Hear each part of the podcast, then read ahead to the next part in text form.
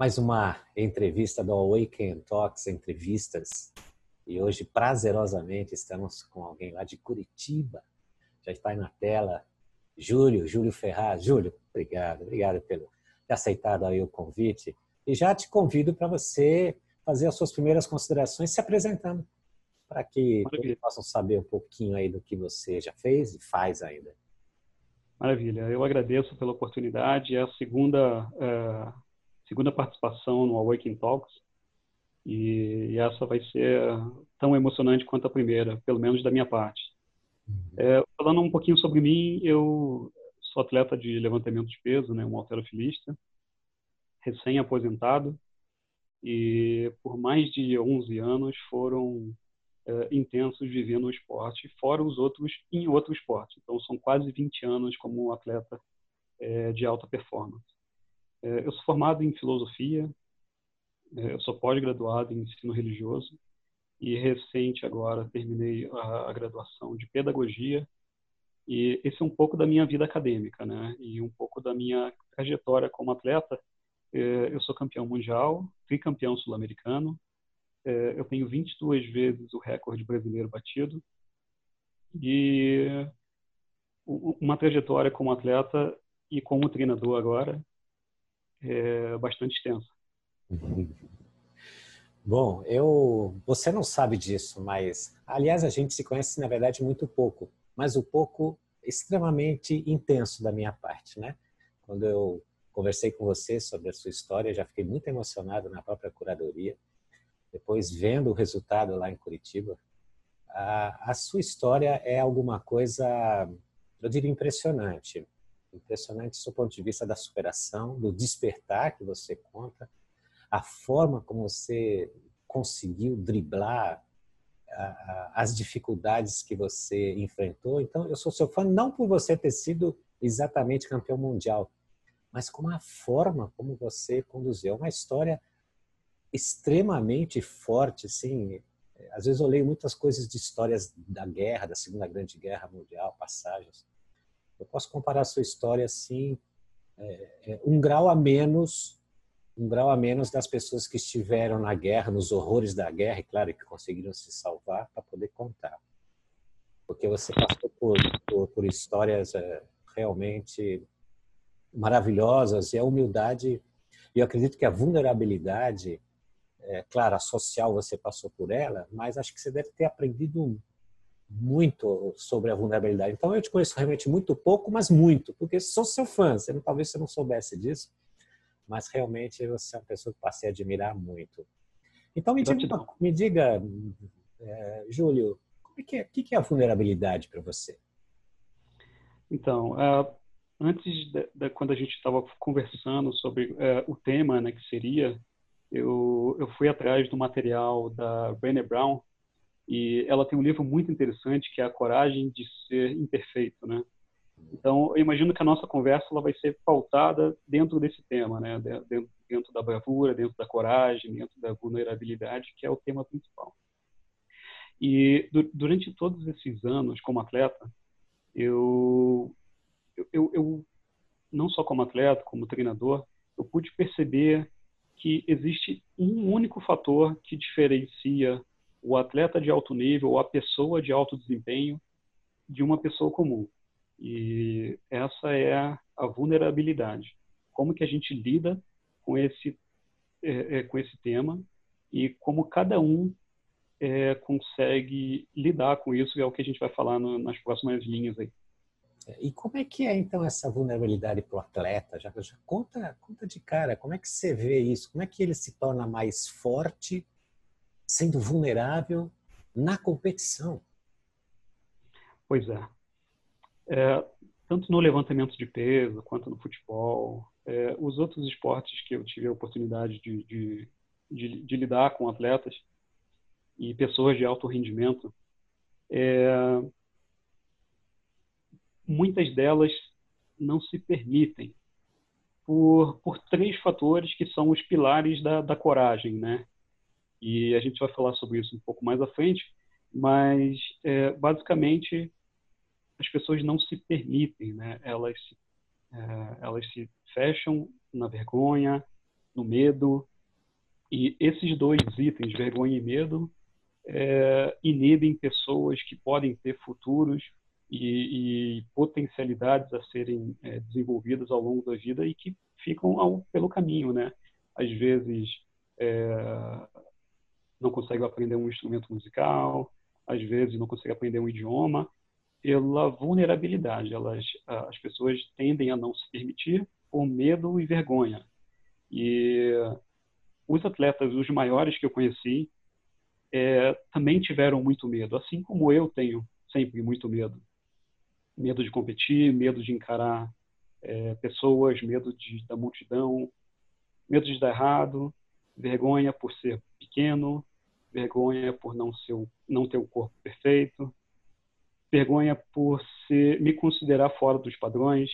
E é isso, aceitar essa vulnerabilidade, é, tanto eu quanto esses atletas de ponta, quanto as pessoas de alta performance que eu conheci, quando elas conseguem passar é, essa ponte, se permitir e, e, e, dar a cara à vulnerabilidade, elas alcançam coisas grandiosas.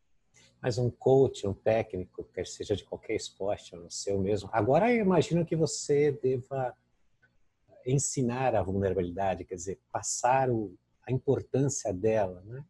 Dessa não, não querer ser perfeito, mas buscar a perfeição. Talvez, talvez possa ser isso, né? Longe de ser perfeito, querer ser o certinho, o justo, o correto, mas buscar o mais possível a perfeição. É assim que você vê também, quer dizer, poder e fraqueza, fraqueza e coragem estão, estão ligadas, mas dissociadas. Completamente. E hoje, quando eu preparo atletas, é, a primeira coisa que eu é, busco no íntimo desses atletas é essa, essa situação da vulnerabilidade. E depois a gente vai ver a questão da técnica, da força, é, suplementação, treino, o, o, todo o resto que, que precisa, que compõe, né?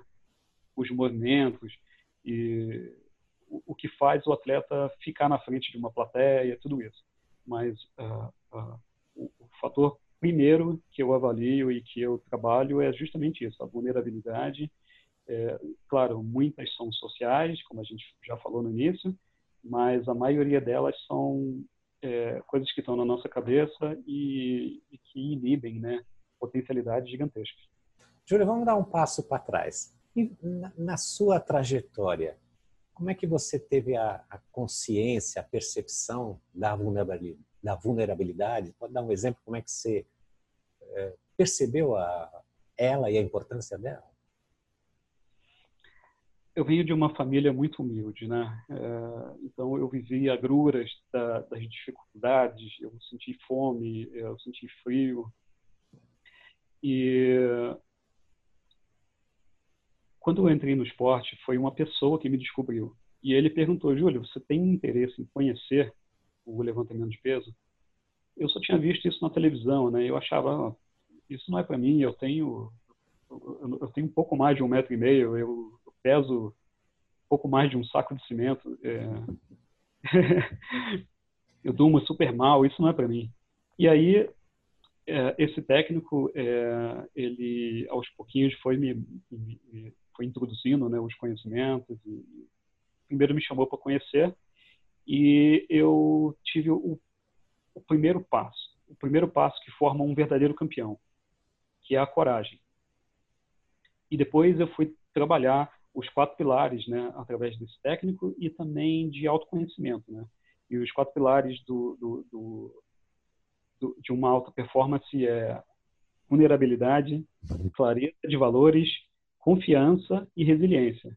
Eu tive que, é, dentro de dois meses, trabalhar tudo isso e me inserir, né, é, é, me permitir para conseguir alcançar resultados que eu não acreditava que eu conseguiria, por medo, por vergonha.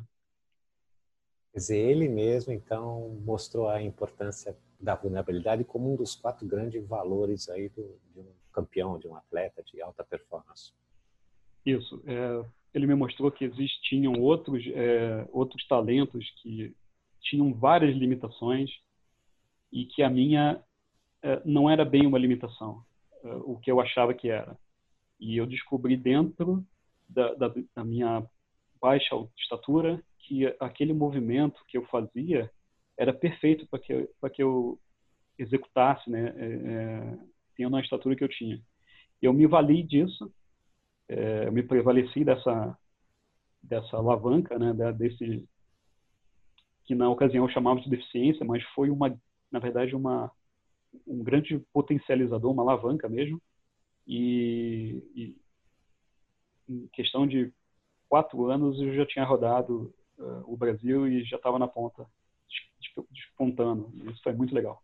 É, é, você até usou uma palavra há um tempo atrás, dois, três anos atrás, da vergonha.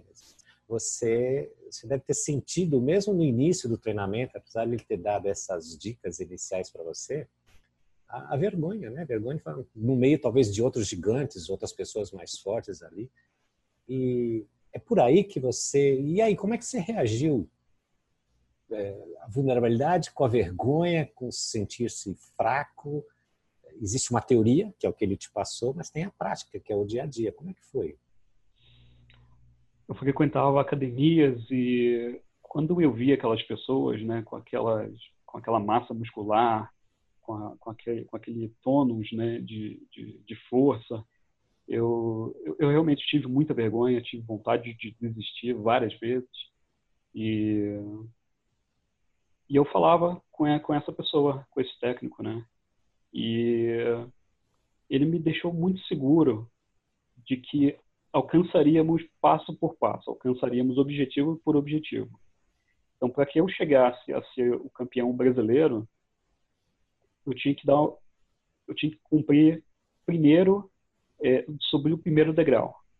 E quando eu subi esse primeiro degrau, e foi sucesso, ele falou: agora vamos para o segundo. Faltam só mais oito. E a cada degrau, a cada etapa, é, esse técnico foi me, me, me empoderando e é, essa seria a real a palavra mais é, justa para esse momento. Ele foi me empoderando e a cada etapa eu fui me sentindo confiante, eu fui desfazendo, é, quebrando várias mentalidades é, antigas que eu tinha, de que eu era fraco, que eu era pequeno, que eu era incapaz, que eu era feio. E os resultados foram acontecendo e, e mas começou tudo com muita vergonha. É, os resultados foram aparecendo, isso é um grande ânimo, que foi um grande ânimo. Mas independente dos resultados o fato de você ter descoberto, estar vivenciando o ser vulnerável, te fazia se sentir como? Por exemplo, mais alegre, mais livre? A minha autoestima sempre foi muito baixa, né? Por eu ter é, vivido a questão da fragilidade é, social, por ter vivido a fome, por ter morado nos morros do Rio de Janeiro, é, conforme essas etapas foram sendo vencidas, eu me sentia parte daquele universo. Eu sentia que aquele motor funcionava e eu era parte dele, que eu podia de fato contribuir para aquilo, para o esporte ser muito bonito, para mostrar para pessoas, outras pessoas que também é, se sentiam vulneráveis e que na verdade poderiam trabalhar potencialidades, né? E eu, eu fui me sentindo mais contente, mais feliz. A minha vida começou a, a render bastante, tanto nos estudos quanto no trabalho e o meu ciclo social e as coisas iam acontecendo naturalmente. Esse ser vulnerável acabou te empoderando, né? É incrível isso, né? E, é claro, o, é, tudo isso foi muito difícil no início, pelos dois princípios né, da, da, da, vulnerabilidade, que é o medo e a vergonha. Já que a gente está falando em, em esporte, a gente vê uma grande massa de esportistas de vários tipos de modalidades que são os tais mascarados, convencidos, né? Que se acham os melhores ou, ou superstars, mesmo muitos deles sendo. É, como é que você vê isso com relação a um, a um ser de sucesso, a um ser que, que tem a vulnerabilidade como um dos valores e que a vulnerabilidade gera isso, gera esse bem-estar? Como é que você vê isso? É, sobre os pais que uh, às vezes constrangem filhos né, a, a fazer determinadas coisas, é, isso de fato tem muito a ver com, a, com frustrações ao longo do caminho, né? É, a psicologia pode explicar isso muito melhor do que a filosofia. É, mas é, quando esses filhos às vezes crescem sob essas pressões, eles podem se frustrar, eles podem é, vir a, a, não desempenhar ou performar em nada na vida é, conforme os pais querem e por muitas vezes é pelo fato de querer mesmo frustrar esses pais, né? E possivelmente essas crianças vão ter dificuldades é, é, tenebrosas assim de, de, convívio, vão criar várias vários bloqueios né, sociológicos e, e mentais e, e, vai ser isso é um trabalho enorme para ser é, quebrantado depois, né? É. E esses não só os atletas, mas grandes autoridades, né? elas usam muito a, a máscara, né? Estão sempre se escondendo por trás de alguma coisa. É um desgaste gigantesco né, de energia que poderia ser utilizada para outras coisas melhores. Né? Sabe que é, no levantamento de peso, uma das é, forças que a gente usa é a ira, a raiva.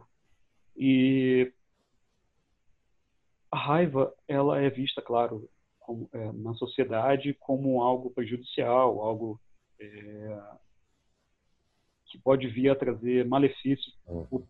né, para pessoas.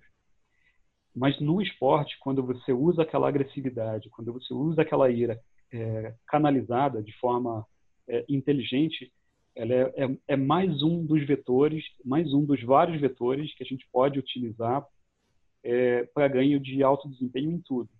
É, eu conheço é, eu conheci recente um, uma pessoa, um rapaz, e ele também tinha muita fragilidade social. E ele usou essa fragilidade, ele, ele, ele trocou várias coisas que ele, ele, ele tinha em mente, uh, o mindset dele, e hoje ele é um poliglota, ele domina vários idiomas. Ele usa toda essa agressividade, toda essa energia canalizada para se dedicar a idiomas. E ele domina cinco idiomas fluentemente. É, é maravilhoso. É um caminho, né? É aquela história do. A gente também pode considerar que aquela pessoa que perdoa alguém é alguém que é fraco, a pessoa que é humilde é, pode se achar que é uma pessoa fraca? E é o contrário, quer dizer, é onde a gente vê que os valores da sociedade eles estão ligeiramente perdidos. E a raiva é outra que no esporte, né? Eu, quando, quando comecei minha empresa lá em, na década de 90, num dos segmentos, e tive um, um fracasso enorme, mas eu me senti no fracasso traído por uma pessoa que não, me tratou bem, eu tive um acesso de raiva, onde eu falei para ela, você ainda vai ouvir falar da minha empresa. Mas eu falei com um tônus, que é um tônus de raiva. Né? Eu não queria mal a ela, exatamente, né? mas eu, eu, depositei essa raiva na construção da, da nova empresa. Falei, não, eu preciso fazer diferente, etc. E hoje já são 27 anos da, da nova empresa, depois daquilo. Então, eu entendi bem o que você falou. Então, a, a sociedade confunde um pouco os sentimentos né? e os valores. Né? E a gente precisa de pessoas vulneráveis, né? São pessoas, eu imagino que sejam pessoas sinceras. Podemos dizer que as vulneráveis são sinceras e humildes? principalmente, né? É, é claro que é, muitas pessoas vulneráveis se escondem por conta do medo, por conta da, da, da vergonha e, e, tendem a não performar na vida. É a grande maioria, é a grande maioria. Então, é, então por isso eu sempre que tenho a oportunidade de que eu, que eu consigo identificar alguma vulnerabilidade, sobretudo é, bloqueios psicológicos, é, eu tento fazer, eu tento fazer com que essa pessoa é, veja o outro lado da vida e, e que transforme isso em energia. E, assim como você, a construir empresas, a, a, a participar de estudos, a, a, performar no esporte ou a performar é, na carreira profissional. A verdade é que o esporte é só um dos exemplos, uhum. mas tanto a ira quanto a raiva são energias, né, que bem canalizadas podem fazer pessoas é, é, criarem coisas incríveis. E o esporte é uma das atividades que pode inflar demais o chamado ego, né? A gente se achar aí todo poderoso porque está conquistando mídia, títulos, o dinheiro também, enfim, popularidade, um certo poder.